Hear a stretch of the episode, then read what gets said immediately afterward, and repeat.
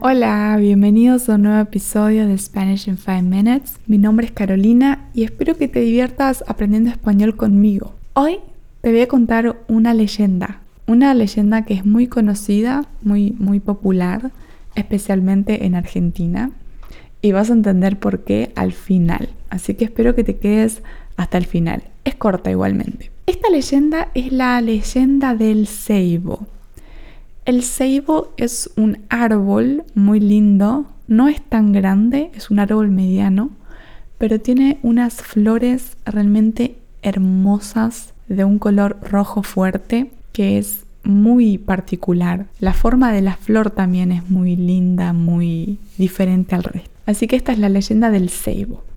Cuenta la leyenda que en las riberas o en las orillas del río Paraná vivía una india que se llamaba Anaí y esta muchacha vivía con su tribu guaraní y se caracterizaba por cantar canciones inspiradas en sus dioses, en el amor que tenía a su tierra, a donde había nacido. Así que todos la querían porque ella alegraba a toda la tribu. Pero en cierto momento de su vida llegaron los invasores, arrasaron las tribus y les arrebataron sus tierras, sus ídolos, su libertad.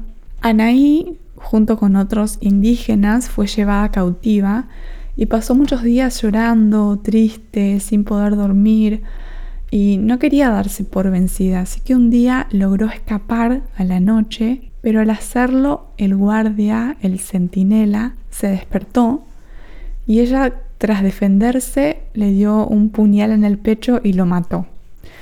El grito de este guardián despertó a otros carceleros que también salieron a buscar a Anaí. La encontraron y en venganza por la muerte del guardián le impusieron como castigo la muerte en la hoguera. Así que la ataron en un árbol y prendieron fuego.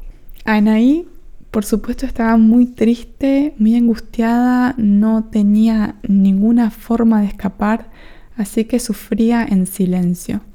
Cuando el fuego empezó a subir, Anaí se fue convirtiendo en un árbol, identificándose con la planta en un asombroso milagro. Al siguiente amanecer los soldados se encontraron ante el espectáculo de un hermoso árbol de hojas verdes relucientes, flores rojas aterciopeladas que se mostraba en todo su esplendor, hermoso, como el símbolo de la valentía, la fortaleza ante el sufrimiento. Y así es como se conoce a esta leyenda del ceibo. Y lo que tiene de particular es que en Argentina la flor nacional es la flor nacional del ceibo que representa símbolo de valentía y de fortaleza. Espero que te haya gustado.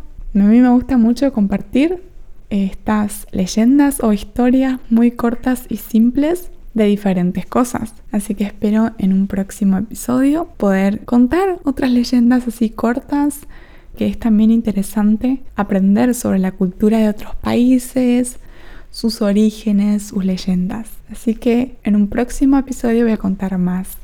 Espero que te hayas divertido. Nos vemos en el próximo. Chao.